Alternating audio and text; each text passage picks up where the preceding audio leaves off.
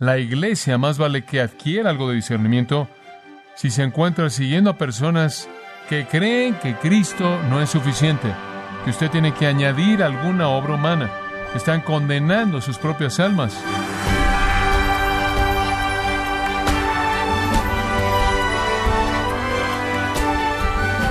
Le saluda su anfitrión Miguel Contreras, dándole la bienvenida a su programa Gracias a vosotros con el pastor John MacArthur. Los corredores profesionales entrenan fuerte para llegar a la competencia, pero admiten que tienen más motivación cuando un adversario está por alcanzarlos. ¿Habrá algún parecido con la carrera que el cristiano corre cuando es acosado por el enemigo? Hoy John MacArthur nos enseña el principio bíblico de huir de nuestros enemigos, lo que nos mantendrá concentrados para correr la carrera hacia la victoria espiritual. Parte de la serie titulada Prosiguiendo hacia el premio, no se lo pierda, aquí en gracia a vosotros. Abramos nuestras Biblias entonces en Filipenses capítulo 3. Filipenses capítulo 3. Usted sabe a partir de este texto en particular que el corazón de la sección se encuentra en el versículo 14.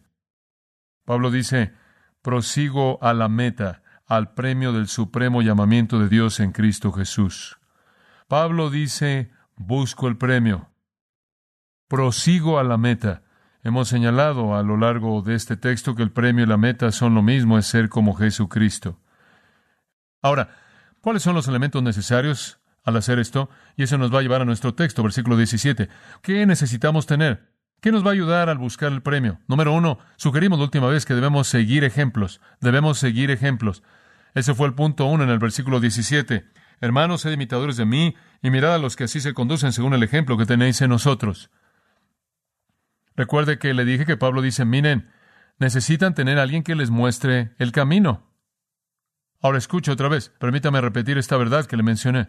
Cristo es el modelo perfecto. Cristo es el patrón de perfección. Pero Pablo y otros son los patrones de la búsqueda de esa perfección. Yo veo en Cristo lo que quiero ver, pero no puedo ver en Cristo cómo llegar ahí. ¿Por qué? Porque Cristo no siguió algún camino a la perfección. Él siempre fue perfecto. ¿Lo ve? Entonces Pablo dice, necesitan un ejemplo, necesitan alguien a quien seguir, necesitan a un modelo. Entonces síganme a mí y a aquellos que caminan conforme al patrón que han visto en nosotros. En otras palabras, busquen algunos modelos y síganlos. Entonces, Pablo dice, miren, en esta búsqueda del premio, sigan los ejemplos apropiados. Encuentren esos pastores y líderes piadosos que son irreprensibles, cuyas vidas son ejemplares que están caminando por el camino que un creyente debe caminar, que están siendo obedientes, no son perfectos, pero la dirección de su vida es la correcta, están buscando el premio y síganlos. Ahora, voltee eso, hay un lado negativo. Eso nos lleva al punto dos. No solo debemos seguir ejemplos, sino dos, debemos huir de enemigos. Debemos huir de enemigos. Pablo siempre está preocupado por esto. Ve el versículo 18. Porque por ahí andan muchos, de los cuales os dije muchas veces, y aún ahora lo digo llorando, que son enemigos de la cruz de Cristo. Debemos tener cuidado de los enemigos que se enmascaran como amigos. Esa es la idea aquí. Él tiene que decirle a los filipenses que son enemigos de la cruz de Cristo porque son muy sutiles. Y francamente, la iglesia carece de discernimiento.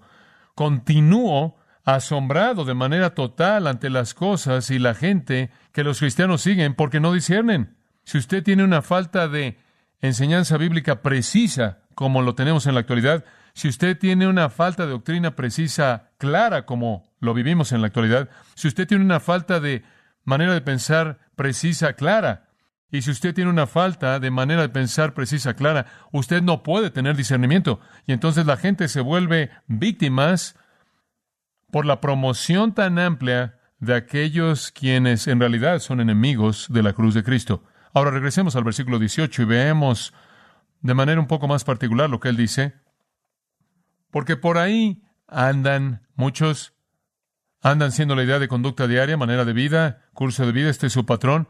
Él dice muchos de los cuales os he dicho con frecuencia. el hecho de que él dice, de quienes con frecuencia os he dicho, probablemente se refiere a las ocasiones en las que él estuvo con los filipenses y él repetidamente les estuvo diciendo de personas que vendrían identificándose externamente con Cristo, pero que serían enemigos del Evangelio verdadero. Pablo siempre estaba en un modo de advertencia. Entonces Pablo estaba muy preocupado incluso con los filipenses porque entendieran la amenaza de los falsos maestros. Él dice, con frecuencia les dije y ahora, tiempo presente, les digo, incluso llorando. Por cierto, esa es la única ocasión en el Nuevo Testamento cuando Pablo, de hecho, dice que él en el presente está llorando. En Romanos, él ha hablado acerca de tener tristeza y pesadumbre continua de corazón por la condición perdida de Israel. Y en Hechos 20, él dijo, les advertí de noche y de día con lágrimas, pero esta es la única ocasión en la que él dice, conforme escribo, lloro, lloro. Su corazón está quebrantado.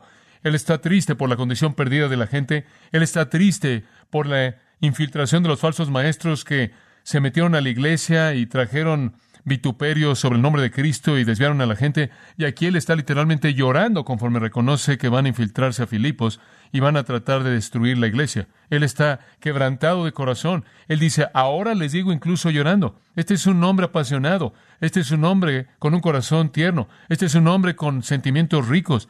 Él amaba de manera genuina. Él se dolía por los perdidos. Dice usted, ¿por qué está llorando? ¿Por qué está llorando? Bueno, no sabemos. Realmente de manera específica no dice, pero ciertamente podemos suponer. Él pudo haber estado llorando porque estos enemigos de la cruz estaban perdidos, porque tenía tristeza por la gente perdida, como Romanos 9 indica. Él pudo haber estado llorando porque él podía ver el impacto terrible que tendrían sobre los débiles en la iglesia, y fue ese mismo tipo de lágrimas que señalamos en Hechos 20, lágrimas por la iglesia, porque podrían ser desviados de manera tan fácil por los falsos maestros. Entonces, fuera la condenación de los enemigos o fuera el impacto destructivo de su esfuerzo, causó que él llorara. Él amaba la iglesia, él amaba a los filipenses, porque él amaba al Cristo de la iglesia y al Cristo de los filipenses. Y él podía ver estos enemigos tratando de seducirlos y rompió su corazón. Después de todo, la iglesia filipense fue la primera iglesia en Europa una especie de cuartel general para otro mundo que debía ser alcanzado. Y era tan importante que se mantuvieran puros y no echaran a perder la situación. Amados, simplemente necesito decirles desde el fondo de mi corazón, veo la iglesia en Estados Unidos en la actualidad al borde de ser engañados por muchos de los enemigos de la cruz. Ahora dice usted, bueno, ahora, ¿quiénes son estos enemigos de la cruz de Cristo por los que Pablo estaba tan triste? ¿Quiénes son? Él no nos dice.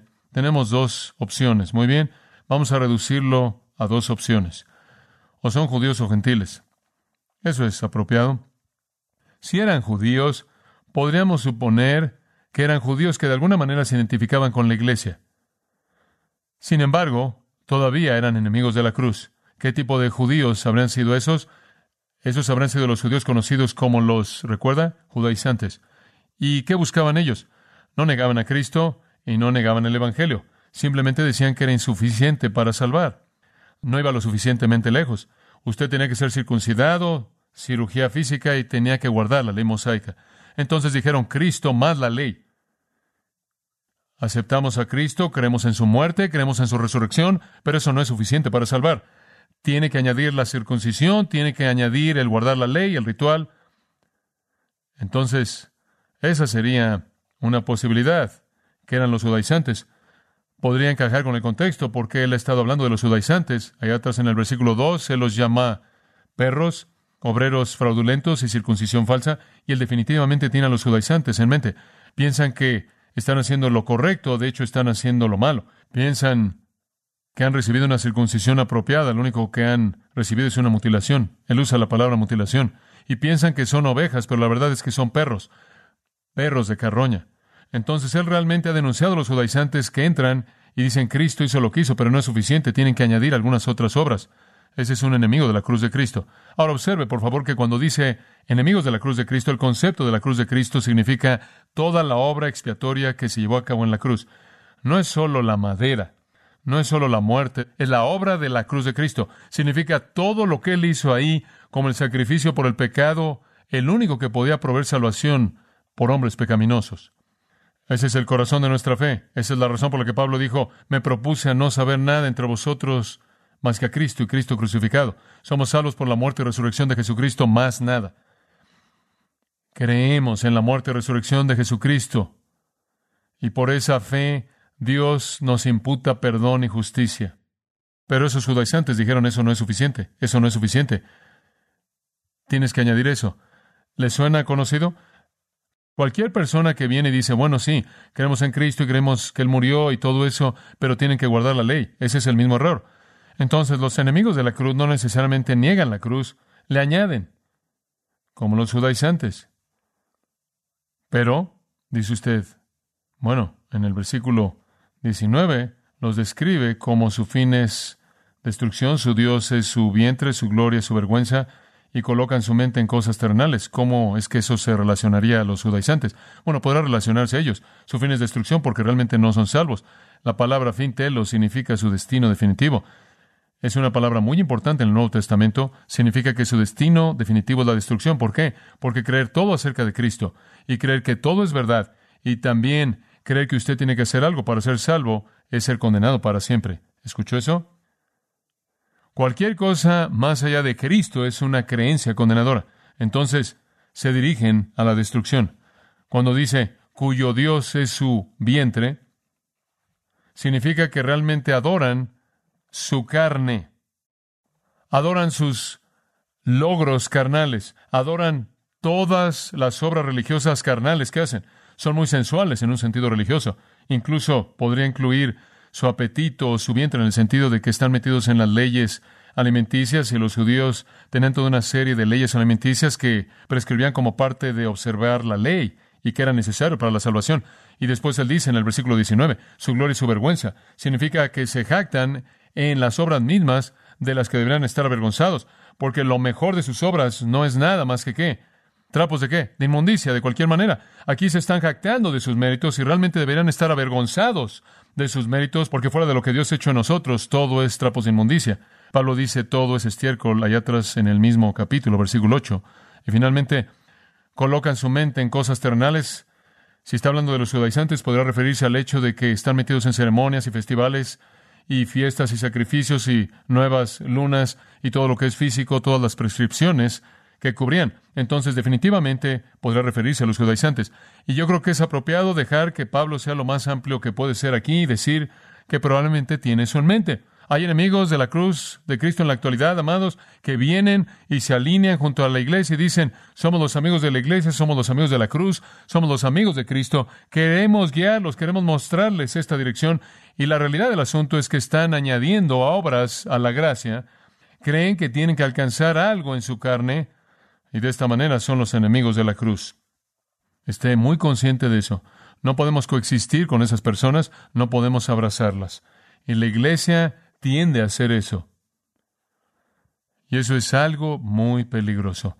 La iglesia más vale que adquiera algo de discernimiento si se encuentra siguiendo a personas que creen que Cristo no es suficiente, que usted tiene que añadir alguna obra humana. Están condenando sus propias almas. Tener que alcanzar algo para la salvación. Ahora, por otro lado, él podría estar hablando de los gentiles. Abordémoslo de una manera totalmente diferente. Él podría estar hablando de gentiles.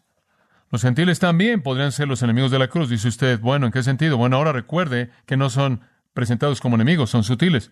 Había en la iglesia grupos de personas que decían, sí, creemos en Cristo, creemos en el Evangelio de Cristo, creemos que Él murió por nuestros pecados y todo eso, pero tenían una filosofía dualista.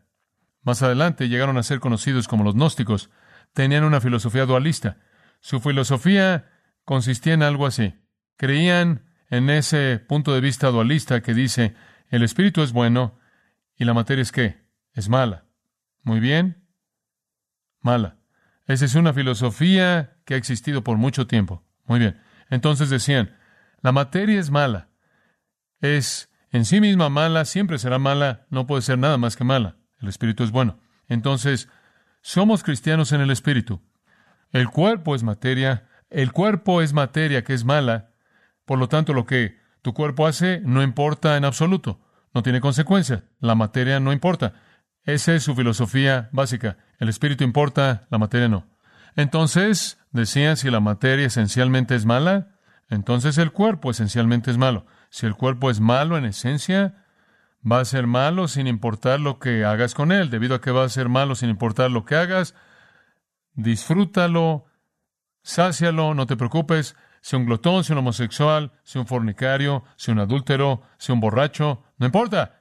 Solo afecta al cuerpo, no al espíritu. Ese dualismo entró directamente al gnosticismo, entró a lo que fue llamado en la teología antinomianismo, entró de manera directa al libertinismo contemporáneo de la actualidad que básicamente dice, seguro, soy cristiano. Recibí a Jesús, Él cambió mi espíritu, pero no importa cómo vivo. Puedo vivir como quiera vivir.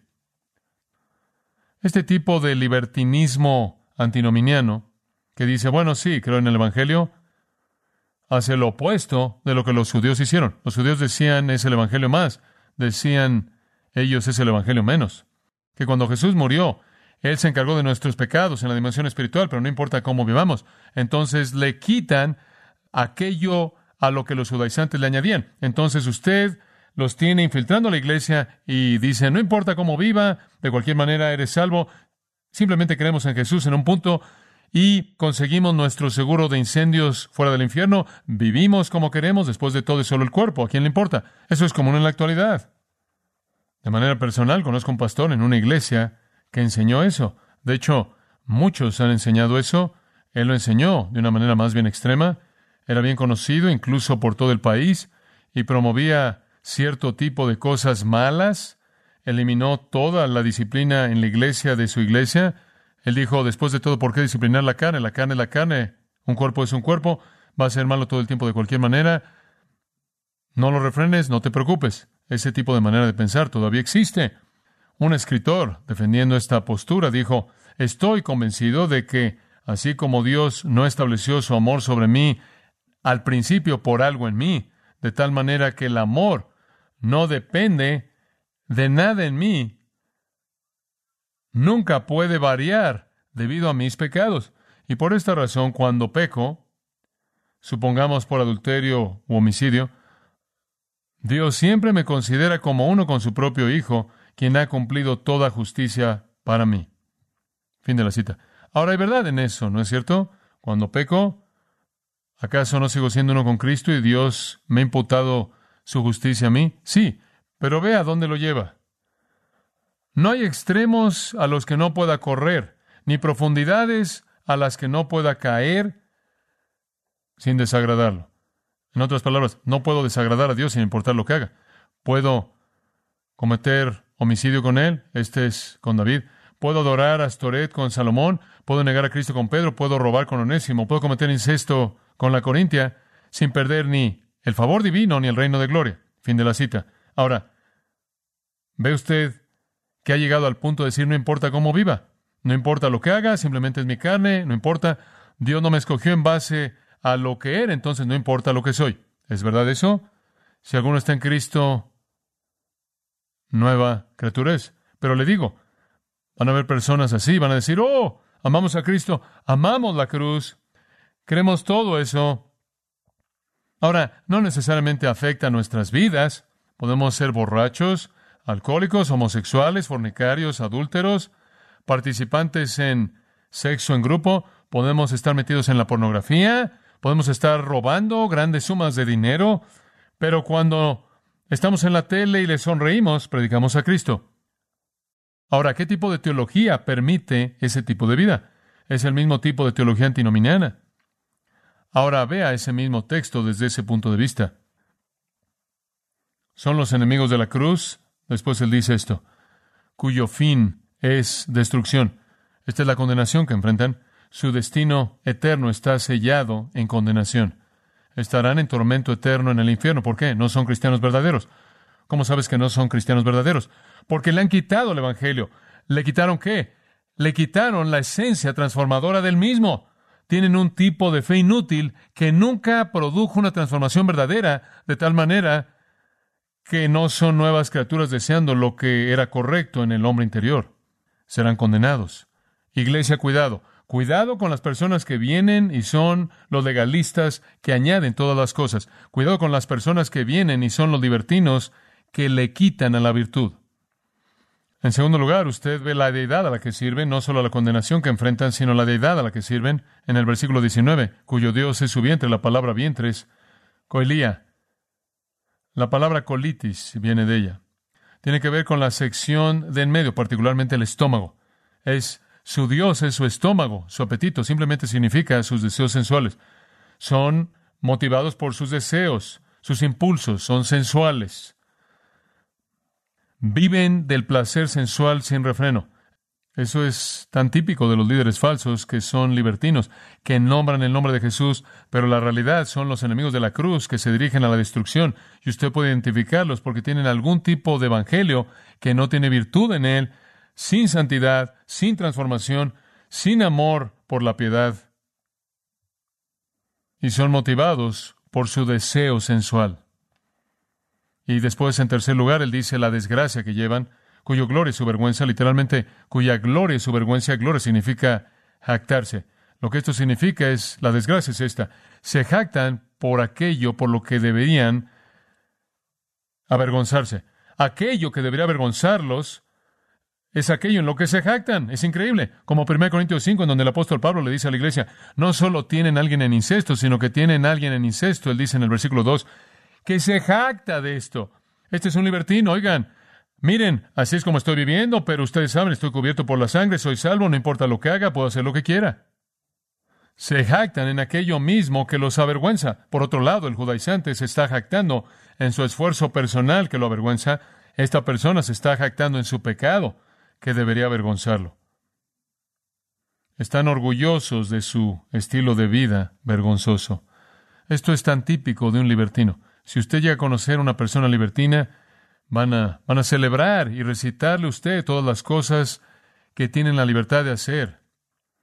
Y van a castigar, me hacen esto, me reprenden como un legalista y me dicen todas las cosas que tienen la libertad de hacer, orgullosos por su estilo de vida vergonzoso. Y después, finalmente, la disposición que muestran en el versículo 19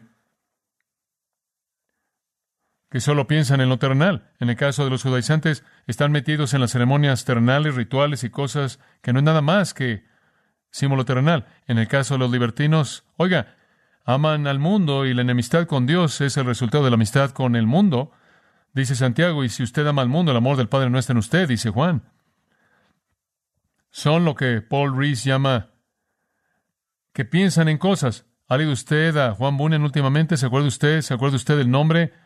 del hombre que tenía el tenedor que estaba jalando el lodo, el estiércol. Juan Bunyan, en su manera increíble de hacerlo, muestra a este hombre que está totalmente inconsciente de que hay un mensajero celestial ahí arriba de él con una corona, una corona dorada, porque sus ojos están constantemente en el suelo, en donde él está jalando el estiércol. Bueno, eso son estas personas. El Evangelio les ofrece una corona dorada y ellos están jalando el lodo, obsesionados con las cosas en el mundo, casas y autos y dinero y cuentas de banco y viajes y engrandecerse a sí mismos y guardar ropas y acumular cosas. Usted debería poder identificar a los enemigos de la cruz. No escuche lo que dicen, vea con cuidado, vea de cerca. Añaden al Evangelio y dicen que no es suficiente, necesitas esto para ser salvo. Le quitan y dicen es demasiado, es demasiado. Lo único que tienes que hacer es creer, no importa cómo vivas, solo es la carne, cuidado. Mi oración es que la iglesia se vuelva una iglesia con más discernimiento. Me temo que la falta de discernimiento está causando que la gente en la iglesia simplemente vaya detrás de todo tipo de personas que son los enemigos de la cruz. Bueno, si usted va a buscar la meta, debe seguir el ejemplo correcto, evitar el ejemplo equivocado. Y hay un último elemento grande, motivador, pero lo vamos a guardar para la próxima vez. Oremos. Señor nuestro, te agradecemos por reunirte con nosotros, por evidenciar tu presencia en medio de nosotros en el gozo del Espíritu, el amor del Espíritu, la paz del Espíritu, la justicia del Espíritu, lo cual es el reino, como Pablo le dijo a los romanos. Te agradecemos por evidenciar tu presencia mediante el poder de tu palabra. Te agradecemos, oh Dios, por evidenciar tu presencia mediante la comunión de otros, mediante los cuales tú vienes a nosotros para ministrar y alentar y fortalecernos. Y Padre, te agradecemos por revelarte a ti mismo de manera directa en nuestros corazones mediante convicción, al motivar el arrepentimiento, a llamarnos a la obediencia, a limpiarnos y perdonarnos. Gracias, Señor, por personas fieles, con corazones prontos que han venido, por así decirlo, a exponer sus vidas a tu verdad. Bendícelo, Señor, a cada uno. Que toda necesidad espiritual real sea satisfecha en tu suficiencia y que pierdan de vista las cosas pasajeras del mundo y sean motivados no por la comodidad personal, sino por la búsqueda de la semejanza a Cristo. Ayúdales a seguir el ejemplo correcto, evitar el equivocado, a ejercer discernimiento y encontrar ese camino verdadero para que sean como el Salvador que aman y aquel en cuyo nombre oramos. Amén.